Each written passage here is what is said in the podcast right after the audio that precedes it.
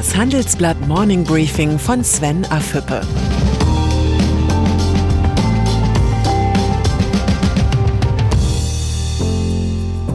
Guten Morgen allerseits. Heute ist Freitag, der 3. Juli. Und das sind unsere Themen. Große Koalition billigt historische Neuverschuldung. BMW startet Tesla-Jagd.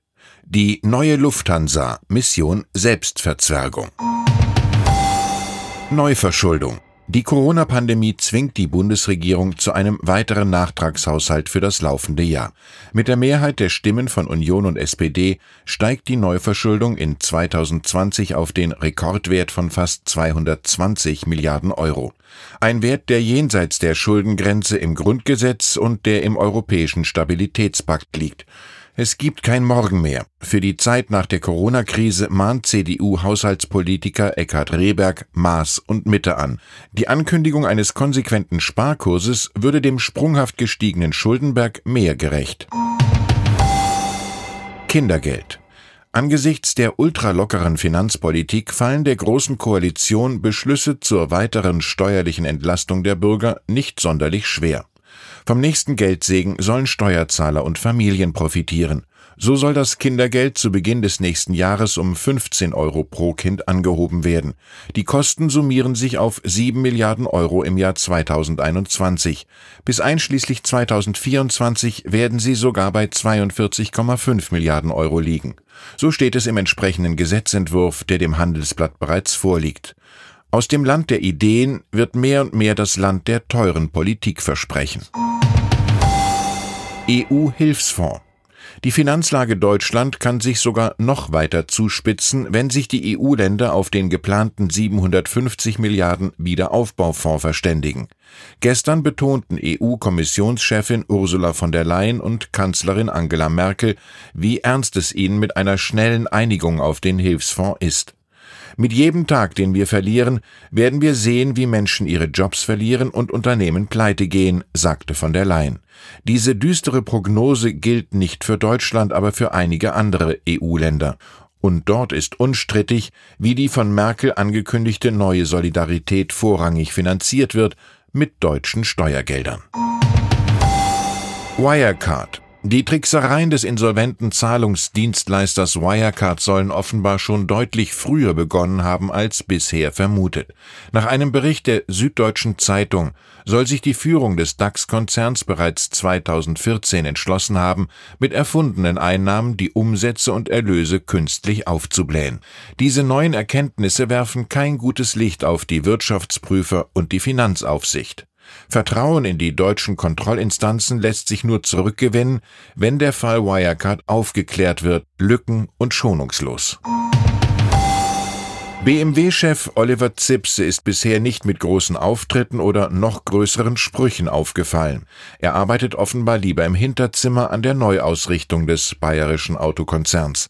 Bei der Eröffnung einer neuen Fertigung für Elektrofahrzeuge hat Zipse gestern deutlich Selbstbewusstsein demonstriert. Wir setzen Maßstäbe bei der Transformation unserer Industrie, sagte der BMW-Chef, der in den kommenden Jahren den Markt mit umweltfreundlichen Antrieben fluten will. Was hinter den vollmundigen Ankündigungen steckt, hat mein Kollege Markus Fasse in dem Stück BMW startet Tesla-Jagd analysiert.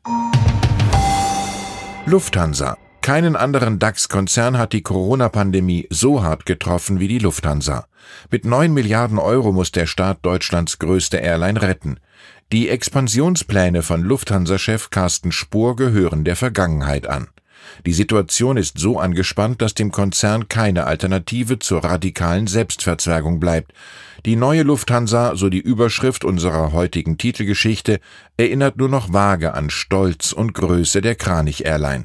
Entsprechend ernüchternd fällt die Analyse von Lufthansa-Aufsichtsratschef Karl Ludwig Klei aus. Der 69-jährige Kölner, einer der einflussreichsten Aufsichtsräte der Deutschland AG, zeigt sich im Interview mit meinen Kollegen Jens Köhn und Peter Broers maximal realistisch. Zu früheren Wachstumsfantasien sagt er, jegliche Gedanken an eine Expansion können sie gleich in der Pfeife rauchen. Stattdessen belasten die zusätzlichen Kredite die Lufthansa, sagt Klei. Wir werden schneller als vor der Krise angedacht Beteiligungen verkaufen müssen, um mit den Erlösen die Schulden zu reduzieren. Beim notwendigen Verkauf von Konzernteilen will sich Klei nicht unter Druck setzen lassen. Notverkäufe sind nicht notwendig und wird es auch nicht geben, weil wir im Moment solide finanziert sind. USA. Die US-Regierung bekommt die Corona-Pandemie nicht in den Griff. Nach Auswertungen der John Hopkins Universität meldeten die amerikanischen Gesundheitsbehörden zuletzt immer wieder über 50.000 Neuinfektionen täglich. Am Mittwoch war die Zahl der Neuinfektionen mit knapp 54.000 auf einen neuen Rekordwert gestiegen. Damit stieg auch die Angst vor einer zweiten Infektionswelle. Donald Trump. Die jüngsten Zahlen scheinen bei US-Präsident Donald Trump einen Sinneswandel ausgelöst zu haben. In den vergangenen Wochen hatte sich Trump vehement dagegen gewehrt, in der Öffentlichkeit eine Maske zu tragen. Schließlich handle es sich um eine freiwillige Maßnahme. Jetzt sagte er in einem TV-Interview plötzlich, ich bin für Masken er habe kein Problem damit, in der Öffentlichkeit einen Mund-Nasenschutz zu tragen. Allerdings glaube er immer noch, dass das Coronavirus irgendwann von alleine verschwinden werde. Bertolt Brecht kommt einem in den Sinn, kein Vormarsch ist so schwer wie der zurück zur Vernunft. In diesem Sinne wünsche ich Ihnen ein erkenntnisreiches und erholsames Wochenende. Herzliche Grüße, Ihr Sven Affüppe.